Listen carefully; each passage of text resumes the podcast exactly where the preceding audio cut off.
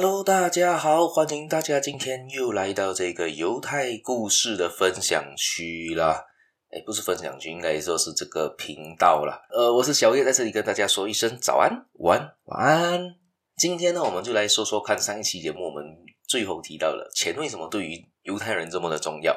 其实，为什么钱对犹太人这么重要呢？其实是因为他们的历史背景，最主要是因为犹太人呢，他们常常都会遇到被这样之前提到，他们被排挤啊，被屠杀啊，很多，甚至他的民族不是最大民族，但是他们的智慧啦，他们的金钱赚钱能力太高超了，很多人都想向他学习，甚至有些人很嫉妒他们的赚钱的方式，好像呃，我们说回第二次世界大战的时代，那时候他们被屠杀嘛，大屠杀在德国那边嘛。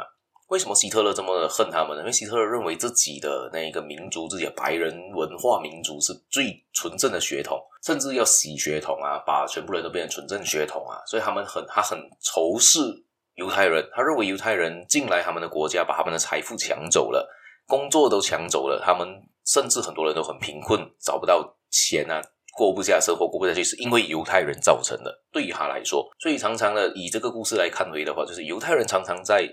周国都遇到这个情况，很多人就把他排挤出去，然后又把他找回来，因为他们可以给比较多税金啊，给比较多的钱。所以当下呢，所以就造成，如果你是一个犹太人，在当时的历史背景的情况下，我相信你也会认为钱是最重要的，因为呢，你的身上的家当，你可能买了一间屋子，你可能买了一辆豪车都没用，你随时会被驱逐啊，那物质就给政府收回去了，给当时的。政府就可以给他收，把你的物资收回，把你的车充公啊，把很多那些充充公拿走。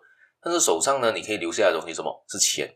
但是钱对于他们来说呢，比如说纸币啊、硬币啊，其实那些不是钱，那些其实就只是一张纸，但是它是一个契约，就好像是说一美金，你手上拥有一美金的话，也就代表它其实是一张纸嘛。老实说，它只是一张纸啊。为什么你会觉得它有价值呢？是因为这张纸。有由美国政府提供出来对于他的一个价值，也就是说，这一个人这一张纸身上它的价值是由美国政府提供的。你信任美国政府，所以你会用它的钱币嘛？当一个人收一美金来，比如讲你拿一美金去消费，你可以换回一美金所产生的价值的东西的时候，会收这个钱的人呢，也就是相信，也是一样相信美国政府给他的一个定义嘛，相信他这个有值一美金的价值，他才会接受嘛。所以这就是呃。纸钞的用意或者硬币也是一样，所以对于那个犹太人来说呢，钱是很重要。但是钱不只限于是纸钞啊，不只局限于是硬币，还有可能是钻石，有可能是黄金。像早期以前的时代，可能很多人会说：“哦，家里要收一些黄金，假如有什么战乱啊，有什么发生什么大事，你可以拿着黄金跑嘛，你不可能把家当都拿出去跑嘛。”好像今天发生一场战争，你的屋子被夷为平地，那你可以带走的东西是什么？可能就是你身上的金钱嘛。可能是你身上的纸钞，可能是你身上的黄金，这些东西你不用带着走嘛。所以这就是为什么对于犹太人，他很注重第一个是钱。他在战乱时代，他容易带走的全部家当呢，就是钱嘛。这第一个，第二个，为什么钱很重要？因为他们在流浪的时代会流亡的时候，钱是最重要。他们可以可能更加贿赂当地的官员啊，可以租到，可以找一个房子住啊，可以开自己的生活开销，可以使用了下去嘛。至少生活过得下去，因为他至少有钱在身上，所以钱对他们来说很重要。他可以买通很多人，可以打通关系，可以重新的白手起家，重新的做生意，重新的站上世界的巅峰。所以对于他们来说，钱是很重要的。所以赚钱是他们唯一的定律了，可以这么的说吗？